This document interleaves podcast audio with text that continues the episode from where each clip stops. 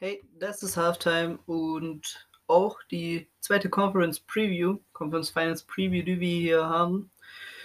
Wir haben mit der AFC angefangen, machen jetzt mit der NFC weiter. Wie immer. Natürlich mit dabei mein Partner in Crime, Nico. Ja, ja, ich brauche mich, glaube ich, nicht mehr vorstellen. Wir hatten ja vorhin die Folge schon. Ihr wisst, wer wir sind. Ähm, wir sind ein bisschen am Lachen, weil wir gerade eine gute Diskussion hatten über die Goats der Liga. Ähm, da werden wir irgendwann in der Offseason vielleicht mal noch eine Folge drüber machen. Ich denke, das wird sehr amüsant. Wir es so, er lacht so sehr, weil er weiß, dass ich recht habe. ähm, ja, ich versuche jetzt runterzukommen. Wir versuchen über die NFC zu reden. Beginnen wir einfach wie bei der AFC mit den Tipps, die wir hatten bei dem Spiel der Packers gegen die Rams. Ja, da hat sich das Expertenauge einfach durchgesetzt. ähm, ich habe auf ein 30 zu 25 getippt für die Packers. Ähm, Nico derweil auf ein ganz komisches Ergebnis. 26 zu 22 Win für die Rams hat er getippt. Und ja, ich glaube, dann ist Zeit, den richtigen Score zu nennen, oder? Richtige Score hat uns, glaube ich, sogar in der Form beide überrascht. Mit einem 32 zu 18 für die Packers. Und einer Leistung der Rams, vor allem defensiv, die keiner erwartet hat nach der Leistung, die sie in der Woche zuvor gebracht haben. Ja, ähm, die Stärken, die sie ausgezeichnet hatte in dem Game gegen die Seahawks, wo wir ganz klar, klar äh, ausfindig gemacht hatten, dass wenn du das 1 zu 1 in das Match gegen die Packers umsetzt, die Packers genauso unter Schwierigkeiten wären, Druck auf den Quarterback, ähm, seien es Hits oder komplette Sex, die konnten nicht umgesetzt werden. Und das war ja auch genau das, warum ich überhaupt gesagt habe, dass Ja. die Rams gewinnen werden, weil ich dachte, dass die Rams jetzt unstoppable sein werden jetzt im Spiel, weil ich einfach dachte, dass das weiterhin läuft. Am Ende war es dann, wie du auch angesprochen hattest, vielleicht die Kälte in Green Bay, die, was vor allem unserer Überraschung nach mehr die Defense m, geschadet hat der Rams als der Offense. Und die Rams Offense, äh, die Rams Defense hatte 0-6 in dem ganzen Spiel. Und wenn wir da die ganze Line anschauen, also 0-6 ist eben der Faktor, der am Ende das Spiel dann auch wirklich in der Deutlichkeit hat äh, zustande kommen lassen.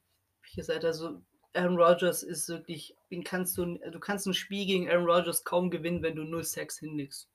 Und ein Matchup, was für mich überraschend deutlich war, war ähm, Jaden Ad äh, Jane Adams, Jane Ramsey gegen Devonta Adams.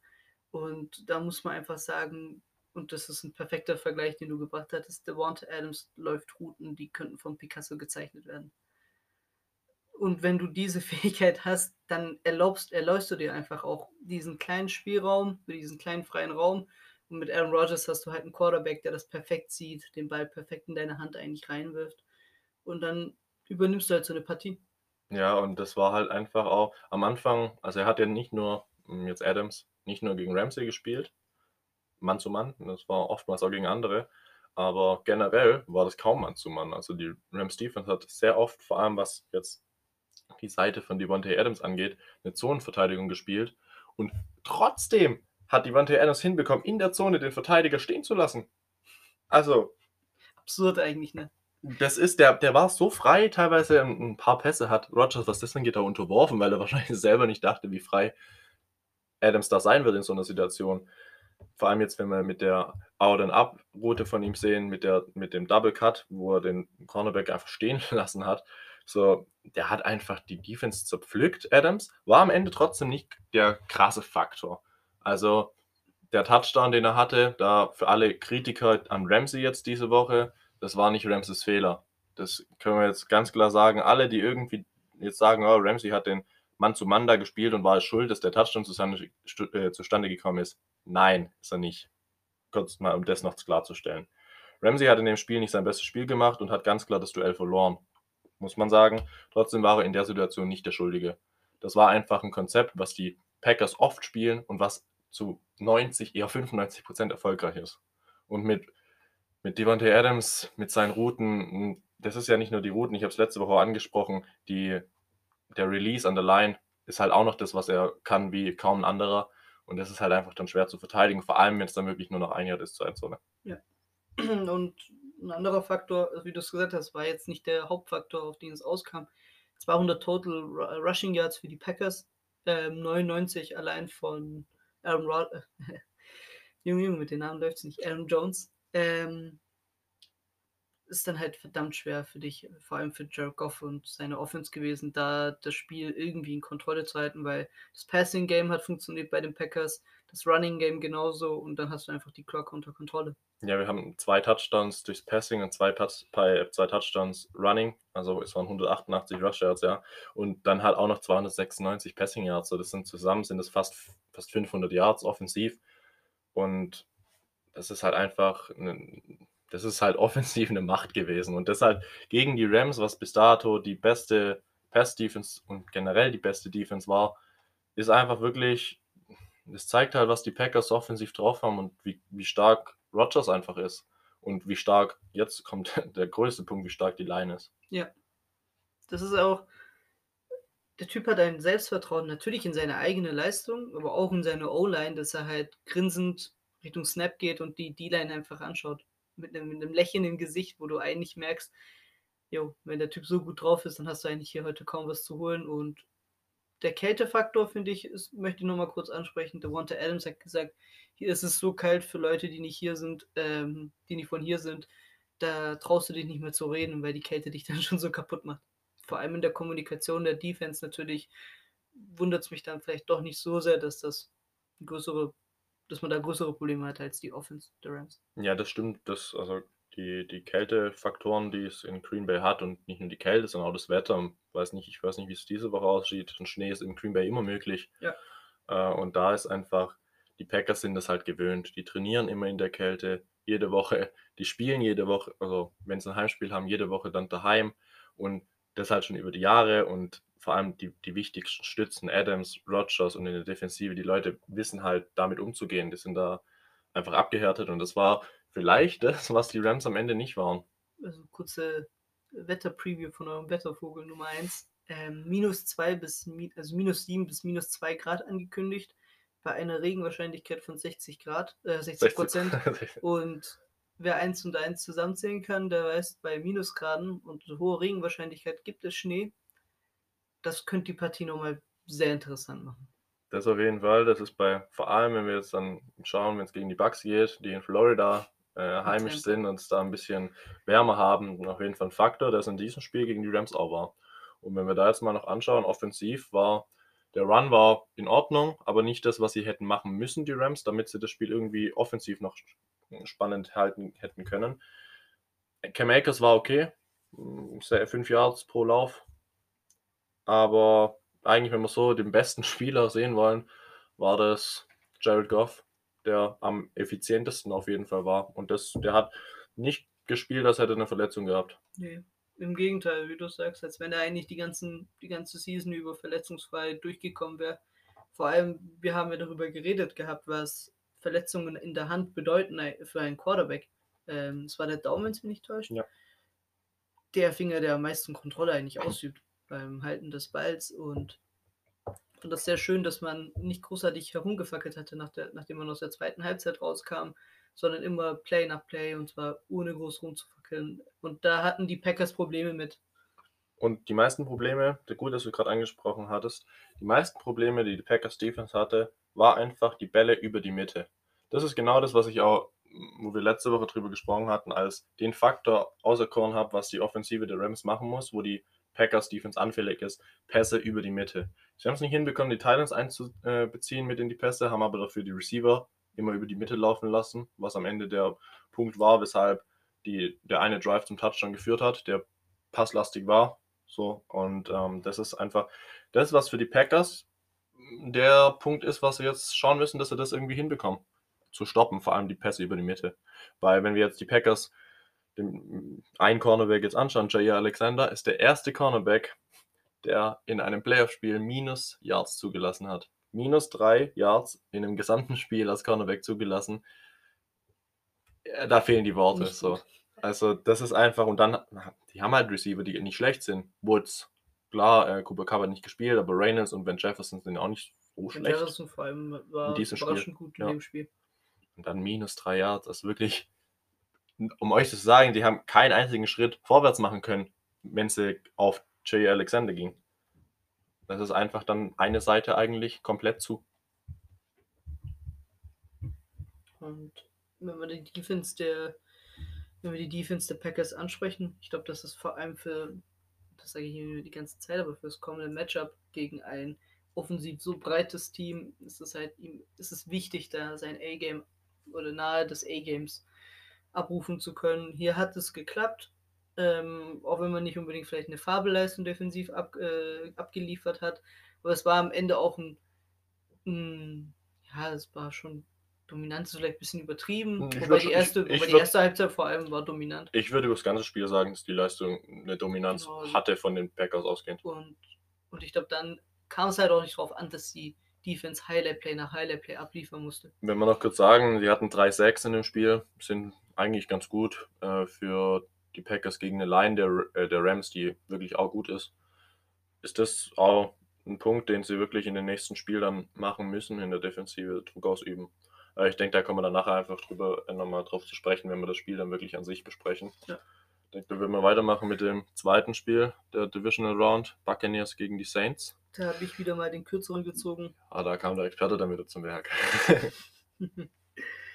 Und zwar habe ich den Saints ein 21 zu 17 Sieg zugetraut gehabt. Nico ging da in eine etwas andere Route, hat äh, mit, ein, mit einem 27 zu 21 Sieg der Bucks gerechnet. Am Ende waren es 30 zu 20 für die Buccaneers. Und das war ein spannendes Game eigentlich bis zum vierten Viertel und dann haben die Bucks einfach, defensiv übernommen. ja, Aber beginnen wir mal eigentlich mal generell mit, ich würde würd einfach mal ein paar Stats nennen, dass wir das Spiel mal ein bisschen aufarbeiten. Die Saints, wenn wir jetzt Breeze anschauen, ein Touchdown, drei Interceptions. Und James Winston mit dem Trickspielzug nochmal ein Touchdown geworfen über 56 Yards. Rushing hatten sie 104 Yards und Michael Thomas, der beste Receiver, hatte 0 Catches. Auf der anderen Seite, wenn wir die Buccaneers anschauen, die Wide Receiver, die drei, die wir als oder die drei besten Wide Receiver der Buccaneers mit Godwin, mit Antonio Brown und mit Evans hatten wirklich auch noch 47 Yards. Ges- also alle drei zusammen 47 Yards nur und, ein und ein Touchdown. Ja, der Catch von Evans mit dem Touchdown, das war auch nur ein Yard. Das ist dann wirklich das, was die Buccaneers eigentlich, wenn wir das so anschauen, würde man denken, okay, die Buccaneers haben das Spiel verloren, wenn wirklich die drei besten oder die drei wichtigsten Passempfänger von Brady das Spiel nicht dominieren könnten. Jetzt schauen wir aber mal den, äh, den Lauf an. 127 Rushing Yards. Fournette hatte 17 Attempts für 63 Yards und Ronald Jones hatte 13 Attempts für 62 Yards. plus 5 Receiving, äh, fünfmal eine Reception von Fournette per Pass, was 44 äh, Yards ergab und noch ein Touchdown. Und nicht nur das Running Game fand ich war überraschend gut, Cam, äh, Cameron Akers genauso. Nicht Cameron Akers, äh, Cameron Braid. Ich dachte, ja. Ich komme mir den Namen nicht, echt gut, dass ich durcheinander halte. Aber Cameron Braid genauso ähm, war fast für mich ein bisschen überraschend. Ich dachte, das wird viel mehr über Ground gehen.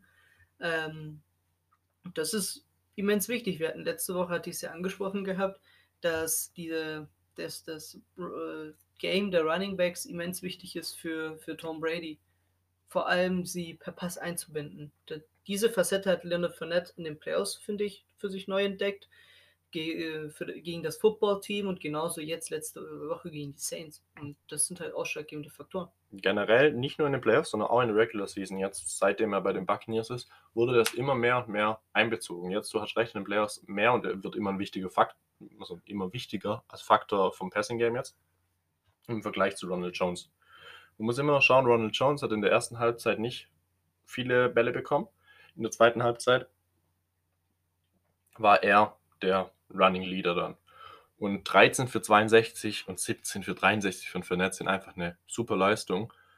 Und da kann jeder Running Back damit zufrieden sein mit so einer Leistung. Und am Ende sind es halt einfach 127 Rushing Yards, was wir bei den Bucks normalerweise nicht gedacht hätten gegen die starke Lauf-Defense der Saints. Und am Ende, wir hatten es vorhin gesagt, im vierten Quarter hat dann, haben die Bucks übernommen. Es war aber nicht, wie wir gedacht haben, die Offensive, sondern es war die Defensive. Insgesamt zur Defensive, die hatten, wie vorhin schon angesprochen, drei Interceptions. Sie hatten mit Devin White, Das war das, was ich ja letzte Woche auch gesagt hatte. Die Buccaneers sind das beste Linebacker-Duo mit White und Lamonte David. Devin White hat das Spiel gewonnen. Devin White hat eine Interception am Ende abgefangen. Der Pass von Priest sollte auf Camara gehen. Das war auch ein Faktor. Camara war nicht in, in das Passspiel der Saints eingebunden. Den Pass hat Devin White abgefangen. Außerdem hat er noch einen äh, Tackle for Loss und eine Fumble Recovery.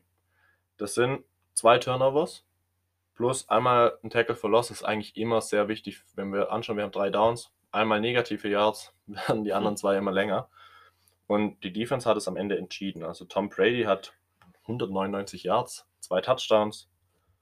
Klar, wir müssen jetzt die, wenn, wenn wir offensiv wirklich so eine Einheit, wir haben offensiv haben wir immer, haben wir drei Einheiten.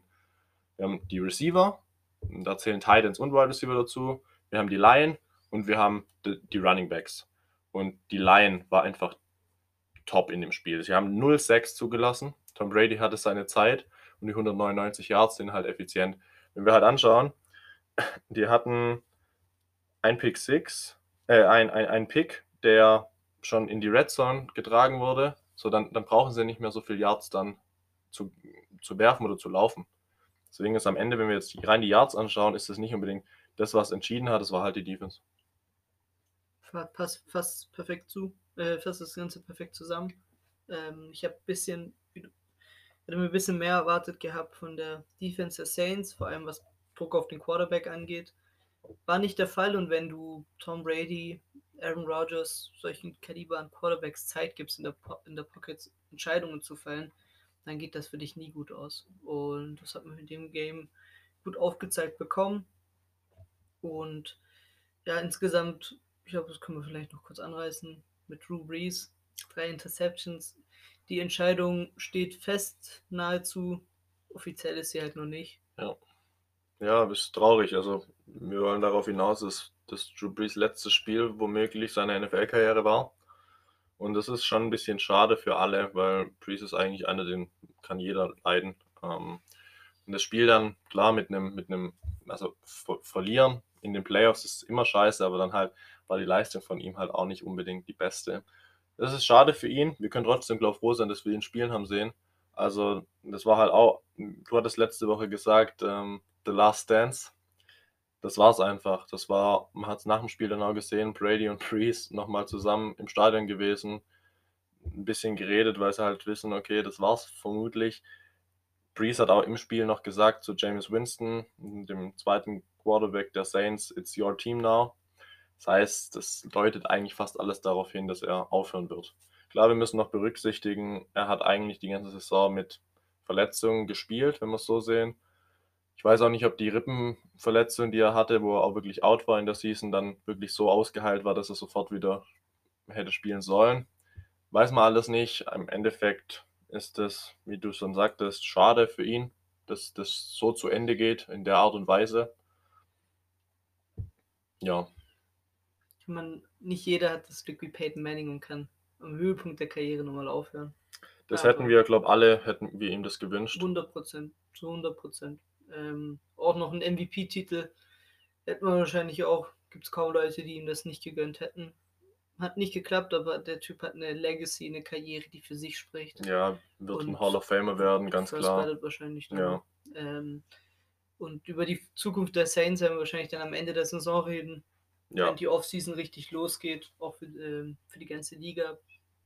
Und ja, also Defense der Bucks hat das Spiel überraschend gewonnen und weil wir schon beide Spiele dann besprochen haben, die in den Conference Semifinals waren. In den äh, Divisional, in den Divisional, Divisional Round, Round waren, ja. In der Divisional Round waren. Kommen wir nun zu dem Conference Final der NFC. Die es Buccaneers ist, gegen die Packers. Es ist, was das Quarterback-Niveau angeht, nicht gerade weniger schlecht, was die Karrieren der beiden Akteure angeht. Aaron Rodgers da sind wir bei unserer Diskussion wie vorhin.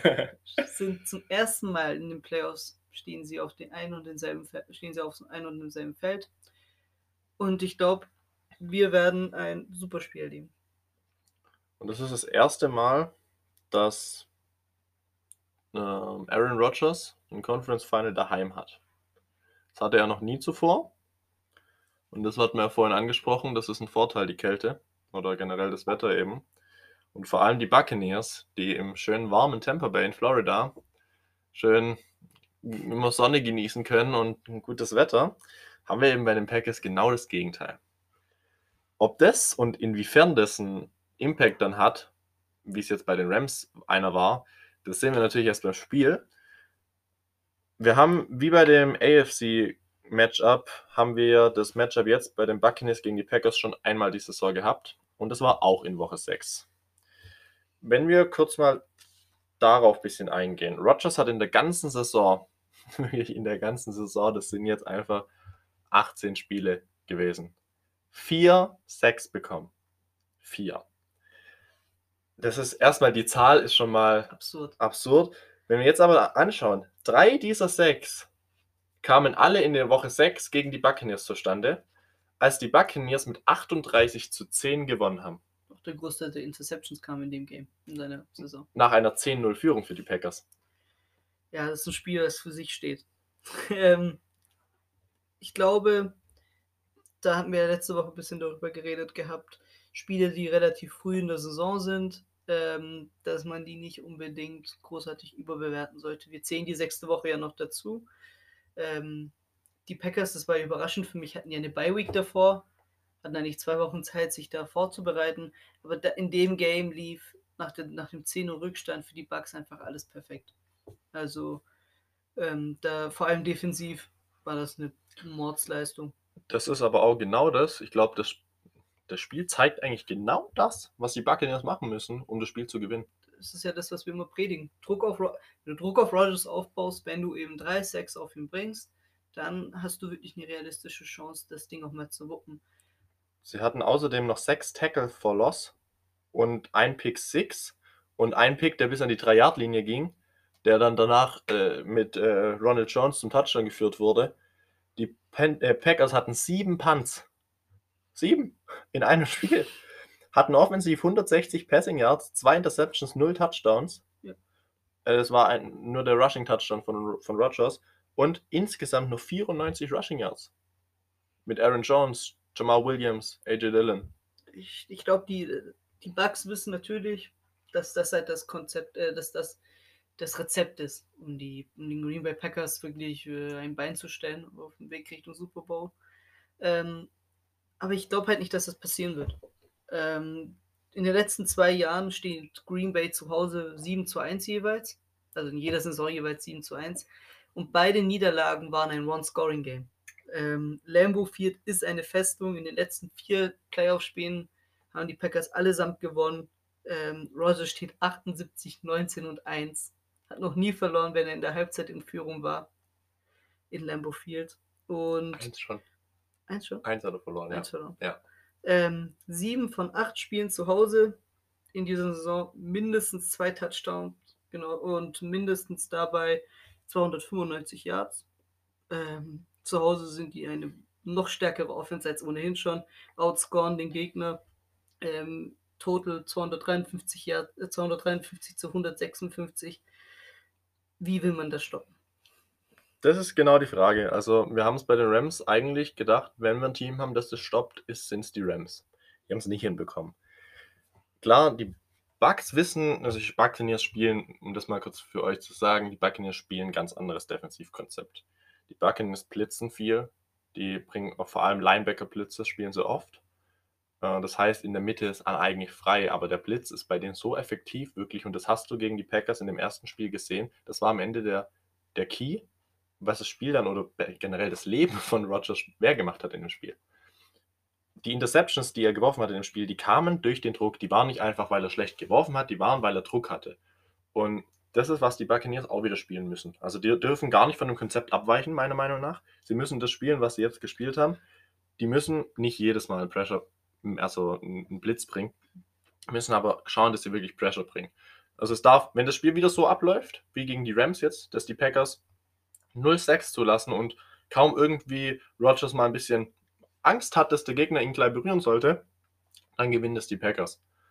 Aber, Entschuldigung, die Buccaneers spielen halt, wie ich schon gesagt habe, einen ganz anderen Football defensiv und haben da eben auch die Möglichkeit, dann wirklich in verschiedenen Arten dann den Druck zu bringen, wie es die Rams eben nicht gemacht haben. Ob da mal ein Cornerback-Blitz kommt, ich glaube, Bruce Arians ist da einer, der streut sowas gerne dann ein und vor allem mit dem Defensive Coordinator, wenn die Bucks am Todd Bowles haben, sie wirklich ein, ein, ein Genie, vor allem ja. defensiv. Das sieht man in vielen Spielen, in sehr vielen Spielen sieht man das. Und das hat man jetzt halt in dem letzten Spiel gegen die Saints gesehen. In der zweiten Halbzeit hat er halt noch was umgestellt und im vierten Viertel ist alles aufgegangen, was, was erwünscht wurde. Ja, er ist generell einer, der sich einen Headcoach-Spot auf jeden Fall mal verdient hätte in dieser Liga. Hatte ja schon bei den Chats. Ich glaube, dürfte jetzt äh, seine, seinen Standpunkt auf jeden Fall noch mehr gefestigt haben. Ja, und nicht nur ähm, auf defensiver Ebene, ähm, was den Matchplan angeht, den die Bucks in der Regular Season hatten, auch offensiv würde ich sagen, sollte man an dem Matchplan halten, den man da hatte. Und zwar hatte Ronald Jones ähm, in dem Spiel 12 Carries, 158 Rushing Yards und zwei Touchdowns durch, Run, durch Running, äh, durch gutes Running Game, sagst du ja auch immer, ähm, oder ist einfach so, dass du die Clock dann halt auch eben kontrollierst, vor allem mit einer Führung im Rücken, was da ja auch irgendwann gegeben war, war das unmöglich, dass die Packers da irgendwie hätten zurückkommen müssen. Wenn du das schaffst, auf äh, Vorquarter-Ebene bei Minusgraden Schnee ähm, wieder einmal oft aufs Feld zu bringen, dann Chapeau. Und dann gehört dir das Game. Ich gehe aber nicht davon aus. Das ist ja immer das, was wir, vor allem jetzt, wenn wir die, die Mannschaften anschauen, die in kälteren Regionen spielen, der Lauf ist eminent wichtig dann. Weil wir haben es zwar jetzt bei den, bei den Rams nicht genau nicht gesehen, was wir eigentlich davon ausgegangen sind, aber der Lauf ist wichtig, weil dadurch passiert nicht viel, also ist nicht viel Risiko da für Turnover. Das jetzt mal, wir reden da jetzt, glaube ich, eher mehr über die Buccaneers, weil die Packers, denen ist egal. Mhm. Also die Kälte macht denen nicht viel aus nochmal, du hattest gesagt, 158 Yards gelaufen bei 35 Carries insgesamt und nur 166 geworfen. Das heißt, es ist 1 zu 1 ungefähr Pass Yards und Rushing Yards. Beides zwei Touchdowns, insgesamt null Turnover. Das ist einfach auch offensiv eine brutal gute Leistung gewesen im Spiel. Und die müssen, also vom Gameplan her ist genau, genau das, was sie hier gemacht haben in dem Spiel, müssen sie umsetzen. Defensiv wie offensiv. Das Einzige, was halt noch passieren wird, offensiv müssen sie, was Passing angeht, noch ein bisschen mehr machen. Aber ich glaube, das ist halt auch, die haben Antonio Brown dazu bekommen, erst danach. Gronkowski hat, war das, glaube ich, so sein erstes Spiel gegen die Packers in Woche ja, 6, wo er wirklich ge geklickt hat dann.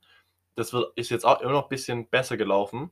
Und wie wir es halt vorhin angesprochen haben, die Rams haben viel über die Mitte gespielt. Gronkowski wird jetzt auch wieder ein großer Faktor sein. Vor allem halt über die Mitte. Und vorhin, Cameron Braid, hast du angesprochen, als zweiter Titan, auch wichtig. Vor allem dann, wenn wir halt anschauen, was, wir hatten letzte Woche gesagt, fünfköpfiges Monster.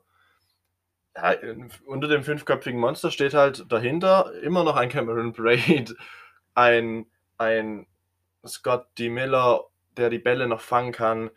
So, die haben einfach die Leute, womit die Packers Defense, also die darf die nicht unterschätzen. Und klar, wir haben mit J.E. Alexander einen, der wahrscheinlich wieder Mike Evans dann covern wird und den rausnehmen wird. Ziemlich sicher, der war jetzt bei den Saints gegen die Saints mit einem Yard, ein, ein Catch, ein Touchdown, nicht der große Faktor. Also das war halt ein Play. Aber trotzdem, ich glaube, Brady vor allem, der ist diese Saison, wir haben, wir haben Rogers, der der MVP der Liga ist. Wir haben aber mit Brady einen, der dieses Jahr auch wieder Top, sagen wir Top 6 Quarterbacks auf jeden Fall ist. Ja. Und da und vor allem halt einfach mal zwei Leute, die die Liga oder die zu den besten aller Zeiten gehören auf der Position mit Rogers und Brady. Ja, also wir haben äh, in zwei Wochen hintereinander haben wahrscheinlich die drei Quarterbacks gesehen, die das letzte Jahrzehnt am meisten dominiert haben, die in Matchups jeweils waren gegeneinander. Und da ist es, glaube ich, einfach auch eine Sache, Erfahrung spielt halt eine Rolle. Natürlich die Bucks insgesamt nicht oft in den Playoffs gewesen in den letzten Jahren. Ähm, Conference Finals ersten Mal seit 2002. Ähm, aber Tom Brady war halt in den letzten 18 Jahren 13 Mal halt äh, an, selben, an selbe Ort und Stelle, nur in der anderen Conference. Und Gronkowski hat genauso die Erfahrung. Genau, ich wollte es gerade ansprechen. hat auch Erfahrung. Ja, das ist halt nicht nur, dass es einer mitbringt, sondern das ganze Team jetzt halt Erfahrung hat auf den Positionen. Klar, die Defensive ist sehr jung, aber warum sollten sie es jetzt nicht hinbekommen, wenn die wirklich über die ganze Saison wirklich so erfahren spielen? Sie sind es nicht, aber sie spielen so erfahren. Mhm. Und also, ich, ich gehe davon aus, für mich ist das Spiel fast noch spannender als das Spiel Bills gegen, gegen die Chiefs. Und vor allem mit Rogers und Tom Brady. Ich habe es vorhin schon im AFC-Ding gesagt, äh, AFC-Folge. Dass sich jeder das Spiel anschauen muss, Bills gegen Chiefs. Das ist hier nicht anders.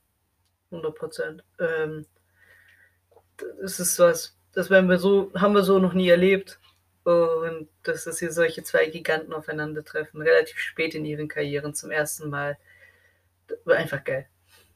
Einfach geil, ja, das ist der Punkt. Und vor allem, das Spiel kommt um 9 unsere Zeit, also schaltet auf jeden Fall ein bei dem Spiel.